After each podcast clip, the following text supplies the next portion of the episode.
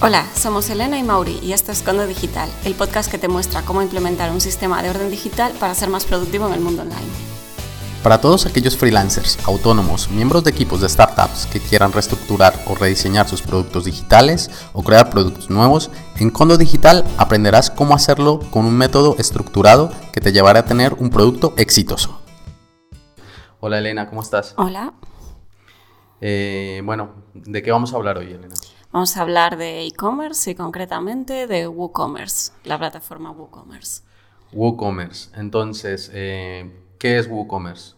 WooCommerce es un plugin para WordPress gratuito que te permite integrar eh, los servicios de un comercio electrónico dentro de, del CMS de WordPress.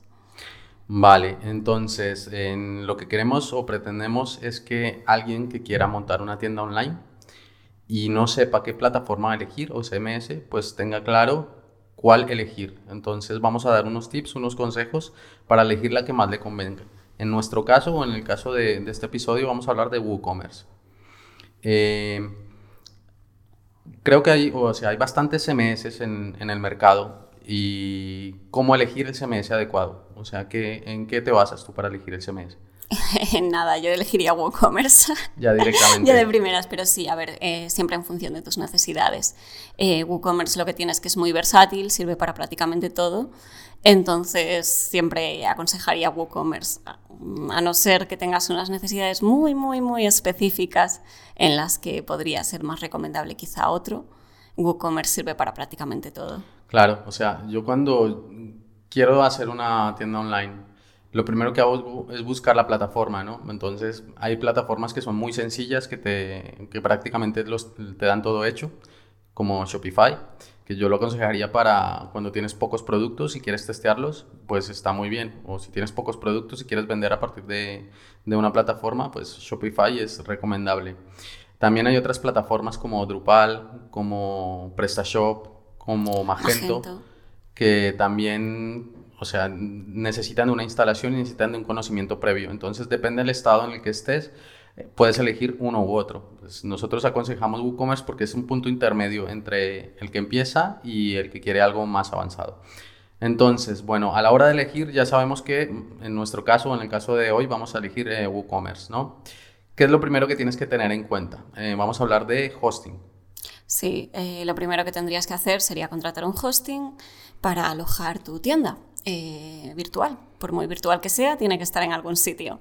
Y esa es tu empresa de hosting. La empresa de hosting hay miles y miles donde elegir. Tienes de distintos países, porque eso es lo que tiene Internet, que no estás limitado a tu propio país o a tu propio entorno. Y entonces tienes muchas eh, donde elegir tienes que valorar distintas cosas a la hora de elegir una, empresa y no dejarte llevar únicamente por un buen precio. O sea, tienes que tener en cuenta el precio y el dominio, ¿no? Sí. El, dominio es importante que si estás, eh, o sea, si tu mercado es un mercado local, pues elijas el dominio de, de tu zona. Si es España, pues .es. Si es México, .mx. Si es Colombia, .co. Eh, eso va a depender del mercado que tengas. Si quieres eh, em, enfrentarte a un mercado más abierto, más global, pues lo más aconsejable es el .com. Sí. ¿Cuáles tarifas eh, podríamos encontrar o cuáles son las diferencias de hosting a la hora de contratar un, un, producto de hosting y dominio? Uf, son muchísimas. varían, incluso cada empresa de hosting tiene sus propios paquetes. entonces puedes ir desde el más sencillo hasta los más grandes. Bueno, eso evidentemente sería extraño que si estás empezando y vas a usar WooCommerce quieras un paquete demasiado completo, pero un paquete, por ejemplo, con unos 4 gigas, con discos SSD y con, con una velocidad decente, por decirlo así, que no te haga el tiempo de carga demasiado largo, pues ahí tienes que comparar precios dentro de las características que tú necesitas. Claro, es un poco saber cuántos productos tengo y si realmente, bueno, tengo un plan de marketing o ya tengo un tráfico hmm. o que puedo traer a, mi tienda, pues saber eh, cuál es la capacidad que necesito para que mi página responda, para que cargue rápido y para que no se caiga. Entonces es muy importante mirar todas las características antes de contratar un hosting y un dominio. Sí, tenemos que hablar de que es muy importante que tenga un buen servicio de atención al cliente, la empresa de hosting, porque siempre creemos que la página, una vez hecha, no vamos a tener que tocarla y siempre pasan cosas. Siempre tienes ataques, evidentemente, bueno, tendrás que poner un buen antivirus y todo eso, ya lo hablaremos. Pero si tienes cualquier problema, como eso, eh, algún ataque por, por dos o alguna cosa así, ahí tienes que, que tener una empresa que tenga un buen servicio al cliente, de atención al cliente y que te, que te ayuden a resolver los problemas que te puedan surgir. Claro, eso es importante, la atención al cliente. Es necesario que puedas comunicarte si tienes alguna incidencia, sea en tu idioma o sea en inglés. Por lo general, ya te digo, si eliges un proveedor local, pues obviamente podrás hacerlo en tu idioma. Si no, pues eh, en inglés. Lo importante es que puedas comunicarte con él y que sea accesible en todo momento. Bueno, entonces, eh, una vez hayamos elegido el hosting y el dominio, eh, procedemos a la instalación. Dentro del servidor de hosting normalmente hay, unos, hay unas aplicaciones autoinstalables de WordPress. Entonces lo ideal es eh, hacerlo por ese modo o también por modo manual. No sé qué recomiendas. siempre hacerlo por el autoinstalable. Normalmente ya está pensado para, para WordPress. Como WordPress es el CMS más usado y más famoso, los autoinstalables de los servicios de hosting suelen ser ya estar muy optimizados y es mucho más fácil hacerlo así que hacerlo manualmente y además manualmente tienes más posibilidades de cometer algún error.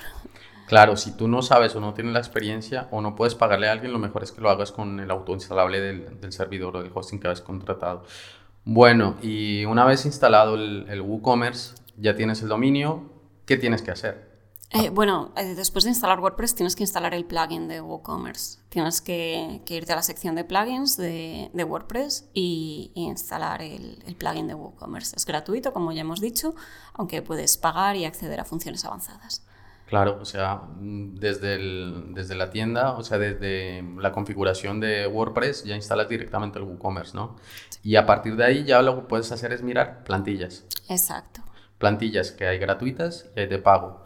Eh, ¿Cuál recomendarías tú? ¿Una de pago, una gratuita? ¿Y cuál sería la diferencia entre una y otra? Como siempre, esto va en función de tus necesidades. Normalmente las de pago suelen ser más completas. Entonces, en el caso de una tienda que suele tener más requerimientos que una página web plana, pues normalmente sí que se recomienda una de pago. A no ser que tengas algo extremadamente sencillo, tu tienda, igual solo te dedicas a vender dos productos y en ese caso pues quizás sí que puedas recurrir a una, de, a una gratuita.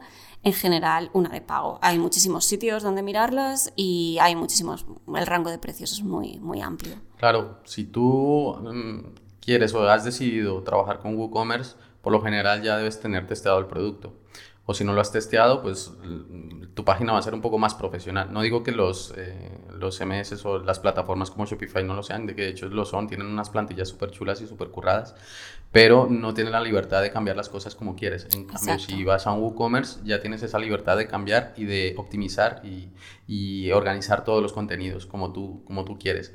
Entonces, en ese caso, yo también opto por las plantillas de pago porque tienen varias opciones. Aparte de que compras una plantilla, tú puedes ver en las demos de las plantillas que tienen diferentes aplicaciones. Entonces, es decir, si quieres customizarla de una forma u de otra. Entonces, tienes hasta 6, 7 formas de, de customizar esa plantilla.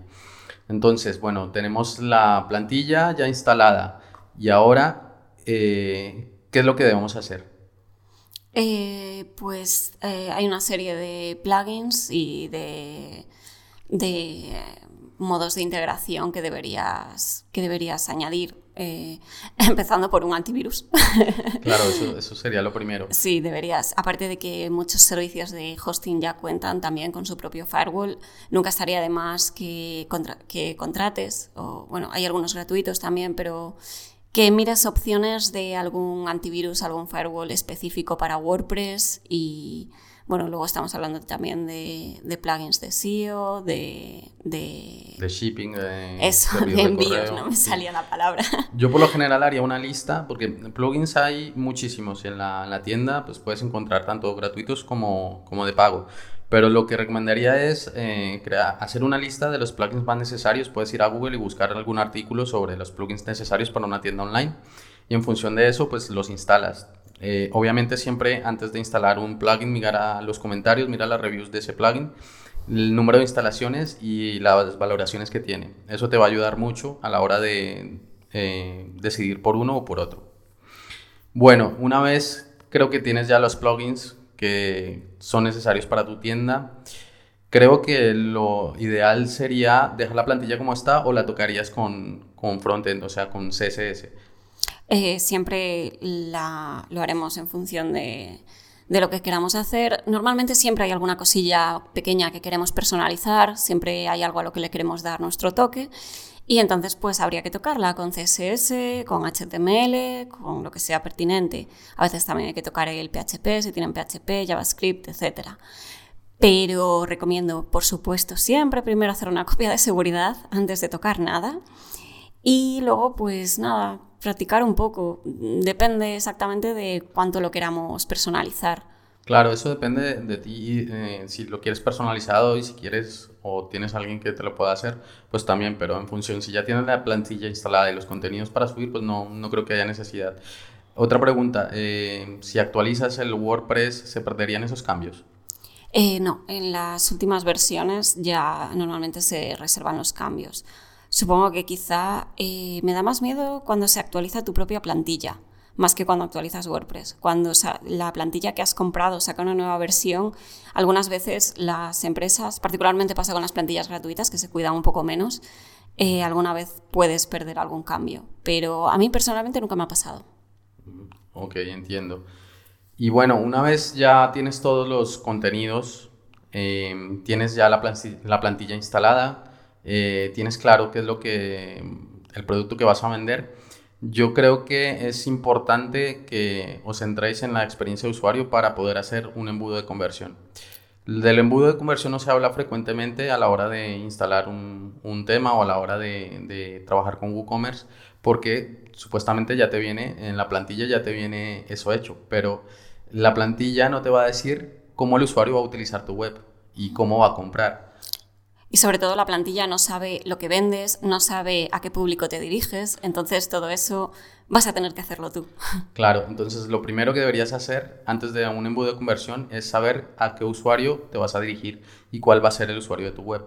Entonces lo más recomendable es hacer una investigación de usuario, que para eso hay bastantes técnicas como las entrevistas, los focus group, hay car sorting, hay tree testing y hay muchas formas de hacer una investigación de usuario para que eh, los usuarios, o sea, para que tú tengas claro cómo van a interactuar los usuarios. Entonces puedes crear perfiles y esos perfiles son los que van a determinar cómo van a actuar en tu web. Pero bueno, para, para no liarlos con ese tema, eh, lo importante es que cuando tengas definido los perfiles de usuarios, eh, establezcas un embudo de conversión. Ese embudo de conversión lo que va a hacer es que cuando llegue un usuario y aterrice en tu tienda, sea en la landing page o sea en la ficha de producto, se dirijan a los call to action y directamente vayan a, al carrito a la cesta de la compra para realizar una acción de compra. Entonces tienes que tener muy, muy, muy claro cuál va a ser el viaje del usuario a través de tu tienda desde que aterriza hasta que compra. Entonces esos pasos los tienes que tener muy claros. Para eso hay bastantes técnicas y varias técnicas de user experience que puedes consultar también en, en, internet o que puedes consultar en YouTube. Entonces es importante el tema de la investigación de usuario. No sé si quieres aportar alguna... No, en esto tú eres el experto. Yo soy más la desarrolladora y yo ya me quiero ir corriendo a codificar. Claro, pero es importante a la hora de... Sí, sí, es muy importante. Yo lo que hago normalmente antes de elegir la plantilla, que creo que fue algo que obviamos, es que antes de, de tú mirar todo el tema de, de plantillas, hagas el tema del de estudio de, la investigación de usuario y el embudo de conversión. Y en función de ese embudo de conversión, busques la plantilla. Sí, es cierto, porque si no, luego probablemente tengas que acabar haciéndole demasiados cambios en el código y no es necesario. Es un trabajo que si no tienes que hacerlo, ¿para qué vas a hacerlo? Entonces es mejor optimizar todo desde el principio que no andar haciendo cambios a posteriori. Claro, entonces lo ideal es tener ese embudo de conversión y tener el Customer Journey o el viaje del usuario establecido con una arquitectura de la información y en función de eso buscar la plantilla. Esa plantilla se debe adaptar a tu prototipo y a tu eh, investigación de usuario. Después de todo esto, pues ya tenemos eh, el embudo de conversión, ya tenemos la plantilla y ahora, ¿cómo optimizamos las imágenes? ¿Cómo subimos los productos? ¿Cómo optimizamos la ficha de producto y todo lo que vamos a, subir? Digo, fotos, imágenes, iconos. Sí, hace poco hablamos de las empresas de hosting y de la velocidad que tienen, porque la velocidad de carga es probablemente uno de los factores más influyentes en el porcentaje de rebote, que es la cantidad de gente que abandona tu página. Y, el tiempo de carga es muy importante porque si una página tarda demasiado en cargar, tú eh, la abandonas. Nadie, o sea, hoy en día estamos, somos muy impacientes, estamos acostumbrados a que las cosas vengan rápido y no queremos estar esperando por una página web. Entonces... ¿Cuál es, el tiempo máximo de carga? Unos 5 segundos. 5 segundos. Si en 5 segundos la página no carga, hmm. el porcentaje de rebote es... Yo incluso lo bajaría a 3, pero entre 3 y 5 todavía tienes margen para que la gente se quede. Eh, cuando tardan más de 5 ya los has perdido prácticamente todos. ¿Y qué deberías hacer para lograr esos 3 segundos? Bueno, hay muchos, muchos eh, recursos. Eh, uno de los más famosos es la optimización de tus imágenes, tus banners, tus widgets. Eh, particularmente en un comercio electrónico, suponiendo que tienes muchos objetos, tendrás muchas fotos de esos objetos o, bueno, lo que sea que vendas. Y esas imágenes han de estar optimizadas para tu web. Eso no significa que pierdan calidad, no es una excusa para tener unas fotos mediocres que se vean los píxeles en tamaño gigante. Eh, hay muchísimas herramientas para comprimir las imágenes y, con eso ya te puedes asegurar que la imagen va a pesar poco, pero va a tener una calidad óptima como para que el cliente se haga una idea mm, bastante fidedigna del producto que, vas a, que, le estás ofreciendo. O sea, menos es más. Exacto. Y también hablamos antes de los plugins. Eh, está genial que instales plugins son muy útiles, pero tampoco instales más de los que necesites. O sea, ten los plugins que estés usando. Hay gente que tiende a acumular plugins que igual los instalan para una cosa y luego ya dejan de usarlos, o que lo instalan porque se lo recomiendan pero no saben en qué se usa. Y, y, entonces es mejor que tengas los justos, los que necesites y no más. También además los plugins a veces tienen problemas de, de compatibilidad entre ellos y todo eso. Entonces lo mejor es tener solo lo que necesitas. Y de actualización. También es eh, cierto que mm, si quieres optimizar el, el, código también puedes hacerlo, pero es lo que dices tú, entre menos cosas tengas que no necesites, mucho más fácil y, menor tiempo de carga va a tener la, la web. Sí, el código también está bien optimizarlo, pero quizá dependiendo de la complejidad de tu página puede tener mayor o menor relevancia. En una página simple, en un e-commerce sencillo, la relevancia de, de optimizar el código no va a ser mayor. Bueno, pero eso, eso lo puedes hacer tú mismo. O sea, si instalas los plugins necesarios, pues no tendrás una sobrecarga de, de tiempo. Exacto. Bueno, y después de tener ya la web, tener ya los contenidos, vamos a subir los contenidos, a optimizar la ficha de producto, a optimizar los datos de envío. Bueno, todo este tipo de cosas lleva tiempo. Eh, no sé si tienes algún consejo para, para optimizar todo lo que son los productos de la tienda. Hay diversos plugins para que puedas hacer subidas masivas. Por ejemplo, si estás subiendo productos que pertenecen a una misma familia y que tienen muchas características en común, cosas así. Hay recursos. Es lo mejor de WooCommerce y de, y de WordPress en general, que es tan popular que hay recursos para absolutamente todo. Bueno, creo que pasamos de la parte técnica de lo que es la instalación de un, de un WooCommerce y de subir productos, de tener la tienda a punto para, para salir, ¿no? Para salir al mercado. Sí. Pero una vez tenga esta tienda, ¿qué hago? O sea, ¿qué, ¿qué, hago? ¿Cómo sé que los usuarios llegan a mi tienda? ¿Cómo sé cómo se comportan? ¿Qué tengo que hacer? Ahí tienes que empezar con la monitorización. Eh, no puedes pensar que por tener la tienda bonita y lista para enseñar ya, ya has terminado el trabajo. A partir de ahora tienes que empezar a, a monitorizar lo que hacen los clientes en tu tienda para mejorar su experiencia. ¿Cómo monitorizo? ¿Qué, qué herramientas utilizo para ello? Eh, la más famosa y la que más posibilidades tiene es Google Analytics, que además es gratuita y tiene tantas posibilidades que vale la pena, de primeras puede imponer porque es bastante compleja de todas las funciones que tiene, pero vale la pena pararse un poco, investigarla, verse unos tutoriales. Google, el propio Google tiene unos tutoriales muy buenos y aprender a usarla porque se puede sacar muchísimo rendimiento de esa herramienta. Yo creo que esto es básico, o sea, Google Analytics es como lo básico para tener una tienda online, o sea, esto no deberías, si alguien te lo debería llevar, si, si tienes una tienda más grande, pues te lo podrían llevar, pero esto es el, el ABC del comercio electrónico, es poder medir. Y una de las cosas más importantes es, son los datos y son las métricas. Dentro de esto, pues Analytics creo que es la mejor herramienta. Y para configurar Analytics, lo primero que debes tener en cuenta es ese embudo de conversión que hicimos antes de buscar la plantilla. de esa investigación de usuario, tener claro ese embudo de conversión y plasmarlo en Analytics, o sea, configurar ese embudo en Analytics. ¿Por qué? Porque eso nos va a determinar que cumplamos con los KPIs o con los objetivos que nos planteamos para nuestra tienda, sean ventas, sean registros, sean, eh, sea cualquier tipo de, de, acción que nosotros tengamos como KPIs. Entonces es importante llevar ese embudo a Analytics. También puedes hacer eh, medición mediante Tag Manager, los mapas de calor también son importantes, pero esto ya es para medir los comportamientos de los usuarios en, tu web. Los mapas de calor son, es un mapa térmico en, los, en donde el usuario eh, establece unas acciones y ese color, entre, entre más color tenga, es donde más acciones está realizando y donde hay menos color es donde no está haciendo ninguna acción. Entonces tienes que revisar qué es lo que estás haciendo bien y qué es lo que estás haciendo mal y potenciar las cosas que estás haciendo bien. También puedes grabar sesiones, no sé si has grabado alguna sesión con, de vídeo. Sí, grabé, grabé durante, durante la carrera en una asignatura, tuvimos que, que hacer eso. Eh, unos desarrollábamos la, la, aplicación y otros tenían que, que usarla. Y la verdad es que aprendes bastante porque bueno, incluso nosotros en la carrera, siendo todos nativos digitales, está muy bien cuando grabas sesiones usar a gente de distintos perfiles, aunque evidentemente lo más importante es usar a gente de tu público objetivo, pero grabar a gente de distintos perfiles para ver cómo se manejan en tu propia tienda. Yo la experiencia que tengo es que tienes que determinar diferentes patrones de, cómo se comportan los usuarios en tu web, de por qué la abandonan o por qué llegan al producto, o sea, en los dos casos, tanto positivo como negativo, tienes que tenerlo en cuenta. Las sesiones normalmente hay plataformas que son de pago, algunas gratuitas que te permiten eh, un tiempo limitado de, grabar.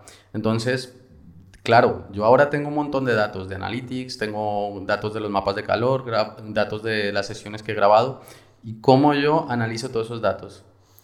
Pues con mucha paciencia, con mucho cuidado y sabiendo filtrar. Eh, no se trata de analizar por analizar. A veces eh, creo que hay bastante tendencia a analizarlo todo, especialmente cuando Analytics te permite medir tantas cosas. Yo creo que lo más importante es centrarte quizá en tres cosas. Evidentemente esto depende de la tienda, pero eh, coger tus tres KPIs principales, tus tres medidas principales y centrarte en ellas y no dejarte llevar por todos, todos los datos y acabar no haciendo nada al respecto. Claro, es que te puedes perder entre tantos datos. Por eso es importante, y vuelvo a insistir con el embudo de conversión, porque si tienes ya tus KPIs determinados, pues mm, tienes que ir a medir esos KPIs y tienes que determinar, o sea, cuál es, cuál es el, el, objetivo y cuál es el rendimiento que me están dando esos KPIs. Si son ventas, lo que dije, si son registros. Entonces, eh, es importante analizar todos esos datos en función de los, de los KPIs. Y bueno, yo creo que hemos dado ya diferentes tips y pasos de cómo empezar con WooCommerce, desde su instalación hasta ya cuando sacas la tienda al, mercado y ya tienes todos los datos para poder analizar. Eh, no sé si dentro de tu experiencia haciendo, trabajando con WooCommerce, eh, ¿Has tenido algún caso de éxito que haya la gente normalmente ha seguido estos pasos o se saltan todos y simplemente van, instalan lo que pueden en WordPress, una plantilla y, tiran para adelante? A mí lo que me pasa es que me han contratado para hacer tiendas con, con WooCommerce y con WordPress y luego, después de yo haber pasado todo el trabajo de, de instalarles el Analytics, todos los plugins adecuados y todo eso, eh, les puedes ofrecer al cliente, mira, ¿quieres que también te lo optimice? No, no, no, con el plugin ya lo hago yo. Y ves que luego vas a visitar su web al cabo de tres meses y ves que no han hecho nada, absolutamente nada. Yo creo que eso es lo más común. A mí me ha pasado, siempre me pasa. O sea, hago todo el trabajo, la instalación, y dice, no, no, yo me encargo, yo ya lo hago. Le, das, le haces un tutorial y le haces un curso para que él pueda hacerlo. Sí, sí, yo siempre les entrego videotutoriales en los que grabo mi pantalla y voy explicando paso a paso cómo se usa todo lo que les he instalado, porque para eso es su web y todo eso siempre lo incluyo dentro de mis presupuestos. Ni siquiera me tienen que pagar más por eso y aún así no lo usan. No, es, es, increíble, pero sí, o sea, la, gente no actualizan los plugins tampoco, no actualizan el tema. Uf, eso que insisto muchísimo en lo importante que es la actualización. Claro, eso entra dentro de lo que es el soporte. Cuando tú contratas un servicio de alguien que te, de que te instale y que te haga la, la web en WooCommerce, tienes que tener en cuenta el tema del, del servicio también, del post-servicio. O sea que... El problema es que la gente no te llama hasta que no se le ha estropeado su web. O sea, hasta que de repente un día llega y no puede, eh, no puede directamente entrar a veces, o intento pagar y no me deja, o cualquier cosa, no te llaman. O lo más normal es que se te cae el servidor o se le cae el servidor, la página no funciona y se acuerdan que, que hace un tiempo pagaron por, por un hosting y un dominio y que tienen que seguir pagándolo. Sí. Entonces es, es, es, un poco curioso, pero bueno, la reflexión final de, de, de, este episodio es que cuando elijas trabajar con WooCommerce, tengas en cuenta todos estos pasos, porque esto te va a facilitar mucho el trabajar con, con este SMS, con esta plataforma, y también te va a facilitar eh, el tema de las conversiones, el tema de los KPIs. Entonces ten en cuenta todo esto a la hora de contratar a alguien, o si tú sabes hacerlo tú mismo, pues eh, adelante, y, pero sigue estos pasos. Sí. Sí, además WooCommerce mm, es muy recomendable para multitud de perfiles. Eh, así hablando en general, si alguien te dice de primeras, quiero abrir una eShop, WooCommerce es la que más público va a abarcar.